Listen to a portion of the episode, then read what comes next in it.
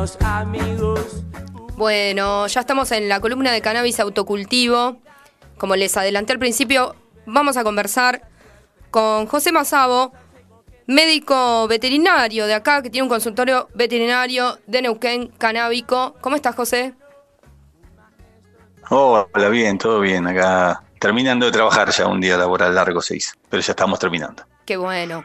Eh, como les adelantaba la audiencia, eh, ustedes tienen un consultorio veterinario canábico, ¿no? ¿Puede ser que sea el primero en, el país? Sí, sí, es el primer consultorio canábico veterinario de Argentina. Eh, hace un año que estamos trabajando ya. y venimos trabajando de corrido, digamos, sin, sin cortar y tenemos pacientes, ya en tratamiento tenemos más de 100 pacientes ¿sí? entre pacientes epilépticos, pacientes con dolor eh, crónico y algunos pacientes también eh, oncológicos, ¿sí? Con, como, como, acompañamiento. Esos serían los, tres que más, los tres rubros que más atendemos, ¿sí?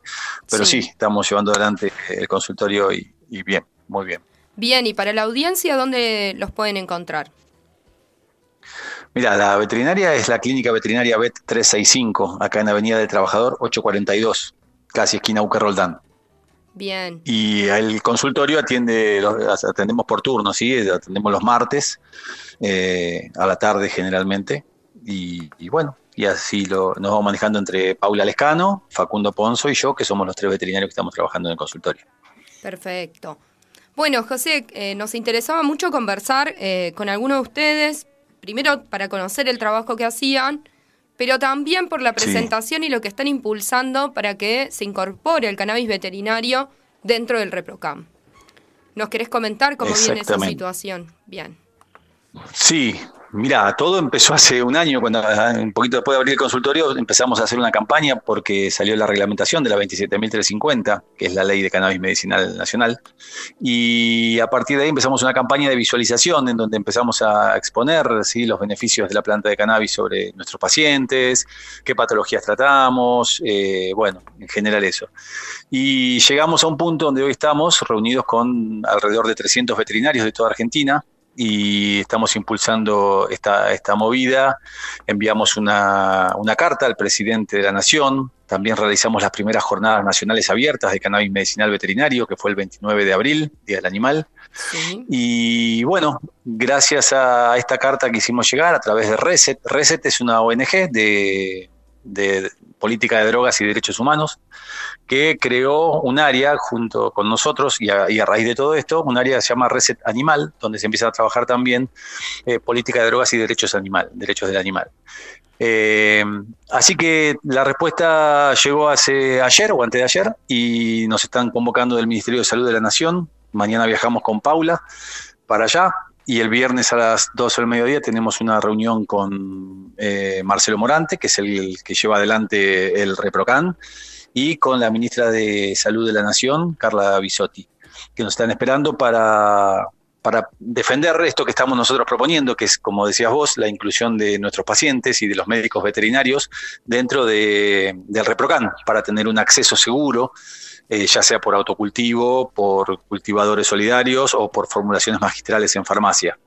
Eh, así que las novedades, novedades las vamos a tener el, viernes a la tarde, ya sabiendo a ver qué, pasó con esto que, vamos a encarar el, viernes. Bien, y esto contemplaría también la inclusión de profesionales eh, dedicados a la, rama veterinaria, ¿no? Veterinarios, es como los médicos, o sea, profesionales de la salud, médicos que pueden prescribir, nosotros seríamos los prescriptores de cannabis para animales, ¿no? Sería totalmente necesario que estemos ahí, obviamente. Totalmente, sí, ¿no? Eh, además, cuando salió la nueva reglamentación era algo que, que, hizo ruido al principio, ¿no? ¿no? Que no estaba la incorporación de, de cannabis eh, veterinarios, totalmente.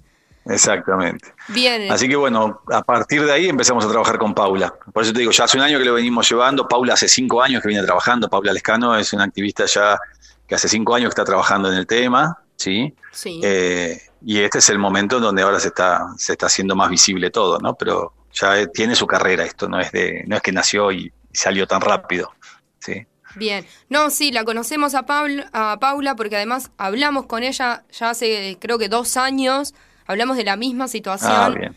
Eh, entonces la conocíamos acá en el programa.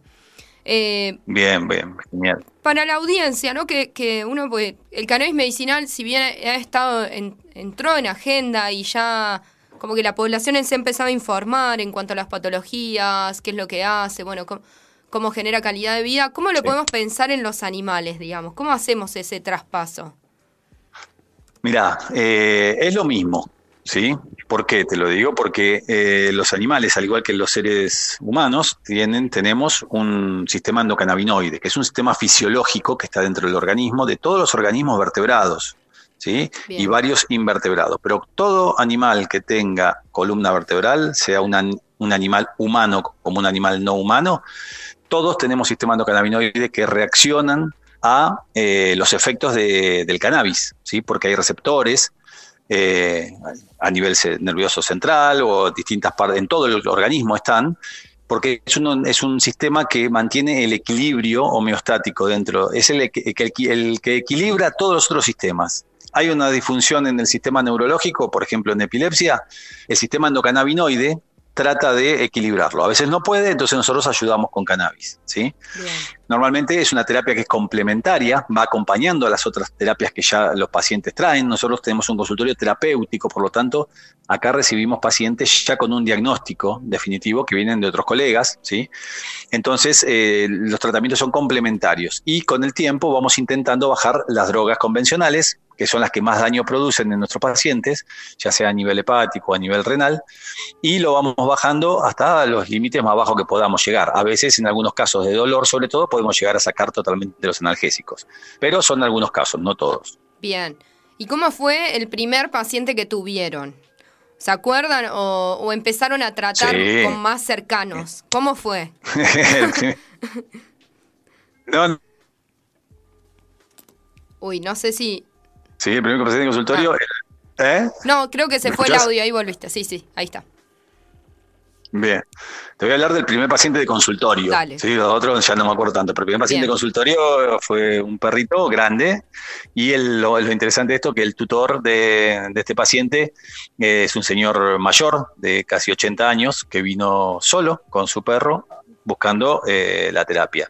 Había estudiado mucho antes de venir, así que ya estaba al tanto de un montón de cosas de estas que te estoy explicando, ya estaba al tanto también, así que fue una charla muy amena y muy, muy simpática la, la primera consulta, ¿no? Porque una persona de tanta edad, sin prejuicios, sin el tema del miedo a, la marihuana o al cannabis, eh, se acercó como primer paciente y eso fue, fue genial.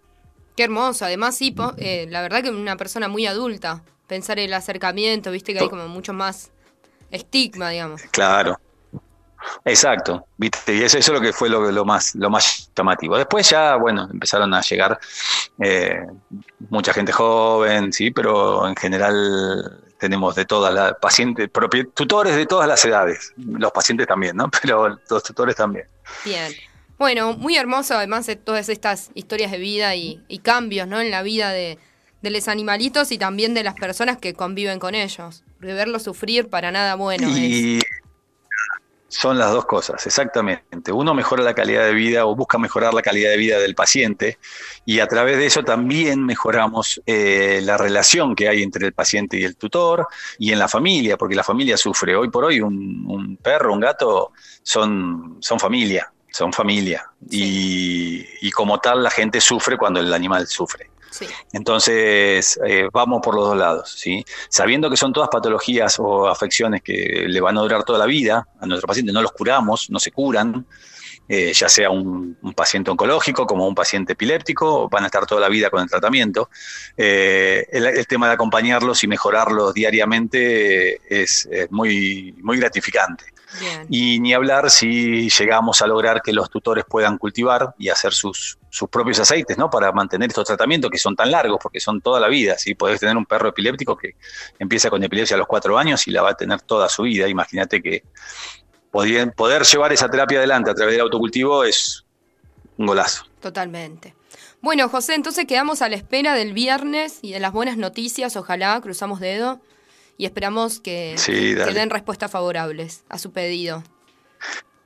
Todo vienen con buenos vientos, pero hay que adelantarse. Totalmente. Así que ya te enterarás porque todo saldrá en algunos lugares seguramente. Totalmente. Bueno, estaremos hablando. Muchas ¿Eh? gracias por acceder a hablar con nosotros. Y, bueno, estamos a disposición para, para comunicar las buenas y las malas también, ¿no? Dale, dale, dale, dale, vamos por las buenas, vamos por las buenas. Totalmente. bueno, gracias José, que tengas buena tarde. Bueno, por favor, muchas gracias a ustedes. Buenas tardes para todos. Bueno, conversaba con nosotros, médico veterinario José Mazabo. Como saben, vamos a tener que estar atentos a estos días, cómo se viene, ¿no? Cómo, cómo los van a atender allá por Buenos Aires. Eh, para que, bueno, para que los animales y quienes tutorean y tienen la tutoría, perdón, de, animalitos que tienen alguna dificultad puedan también tener autocultivo legal en nuestro país y se puedan registrar el ReproCan y bueno, todo lo que ya sabemos.